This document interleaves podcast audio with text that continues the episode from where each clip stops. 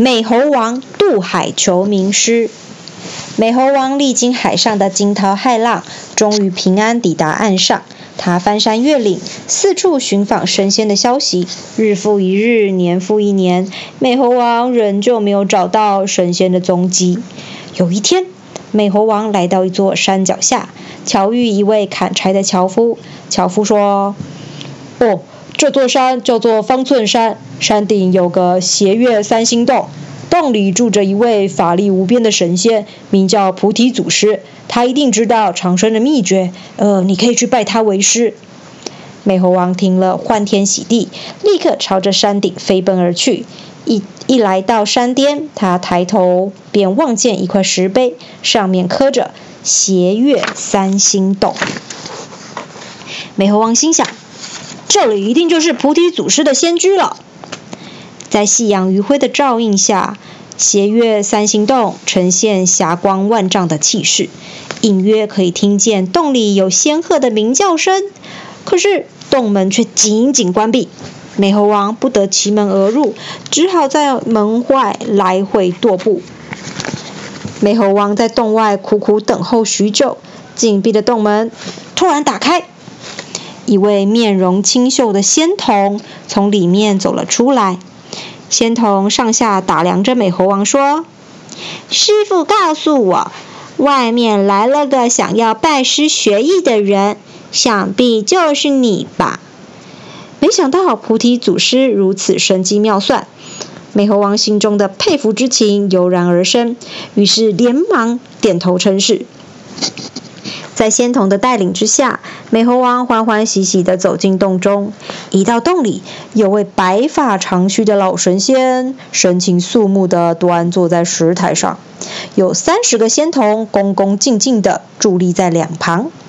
美猴王一见到菩提祖师，立刻跪在地上，连连磕了好几个响头，真挚诚恳地说：“师傅，我知道您神通广大，求求你收我为徒吧。”听到美猴王这番真心诚意的说辞，菩提祖师此时微微张开双眼，悠悠地说：“你别急着拜师，先将你的来历告诉我，再拜我为师也不迟。”美猴王态度谦恭地说：“徒弟从花果山水帘洞而来，我是从石头里蹦出来的，自小没爹没娘，更没名没姓。”菩提祖师上下打量着美猴王，疑惑地说：“花果山到这里可是隔着千山万水，凭你这只小小的猴子，怎么可能到得了呢？啊，这一定是你信口胡诌的吧？”听见菩提祖师的质疑，美猴王连忙叩头说：“徒弟说的全是真话，我费尽千辛万苦，经过数十寒暑，只是呃皇天不负苦心人，才让我找到了师傅您啊。”菩提祖师听了，点点头说：“既然你无父无母，没名没姓，瞧你的模样，像个吃果子的猢狲。孙去掉犬字旁，啊。”你就姓孙吧，我再赐你一个法名，悟空。一听到自己有了姓名，美猴王当场笑颜逐开。美猴王当场笑逐颜开，高声大叫：“感谢师傅！从今以后我就叫孙悟空了。”之后的六七年间，孙悟空就跟着师兄们认真修行。但是他内心最渴望学会的还是长生不死之术。这天，菩提祖师想要教孙悟空一些法术，没想到他竟然回答：“假如这些法术不能让我长生不死，我就不想学。”菩提祖师当场脸色大变，生气的用戒尺在孙悟空头上砰砰砰敲了三下，又将双手放在背后拂袖而去。师兄们见孙悟空惹怒了师傅，纷纷责骂他，但孙悟空却暗自窃喜，因为他知道那是菩提祖师给他的暗示。菩提祖师在孙悟空头上敲三下，是要他三更时来找自己，而且双手放在背后，是暗示他要走后门，不要让别人察觉。到了三更时分，孙悟空来到菩提祖师的禅房，发现后门果然没有上锁。孙悟空心中忍不住欢喜，哈哈，我猜的没错，一定是师傅故意让我进来的。孙悟空从后门进去，悄悄到了菩提祖师的床前。菩提祖师醒来，见到孙悟空，直到他能领悟自己的暗示，心想这个徒弟果然是可造之才，便露出欣慰的微笑。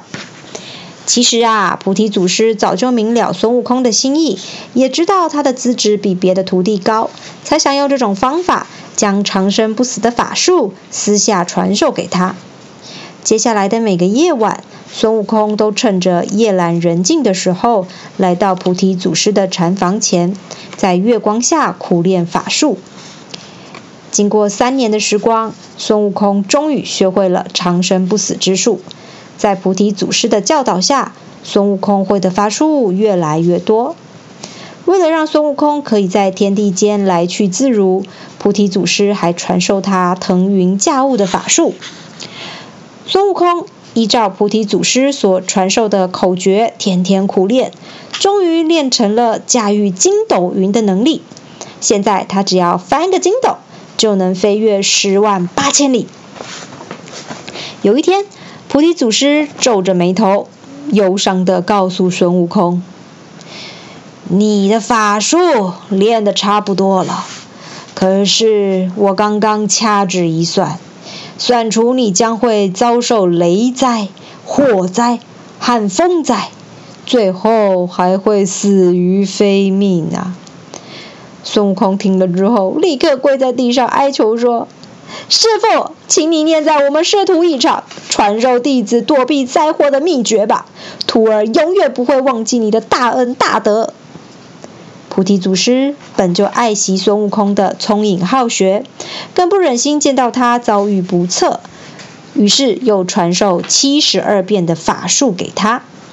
孙悟空朝夕苦练变身的法术，终于学会了可以万般变化的七十二变，让他更是如虎添翼。从此以后，孙悟空逍遥自在度日。但也因他生性顽皮，时常用法术捉弄师兄弟，让菩提祖师不禁摇头叹气。某天，菩提祖师将孙悟空叫到跟前，说：“悟空，你已经学会该学的法术，我们师徒情缘已尽，是你离开的时候了。”孙悟空眨着圆圆的大眼睛，一副不可置信的样子说：“可是弟子还没报答师傅的恩情，怎么就此离开呢？”菩提祖师拍拍孙悟空的肩膀，笑着说：“你天性调皮捣蛋，只要不惹是生非，就算报答师恩了。”离别前夕，菩提祖师再三叮咛：“悟空，千万记住。”你离开后，不能向任何人透露这些神奇的法术是我教你的，切记切记。孙悟空点点头，接着恭恭敬敬地叩别师父，并向众师兄弟一一道别后，便驾起筋斗云，离开了斜月三星洞。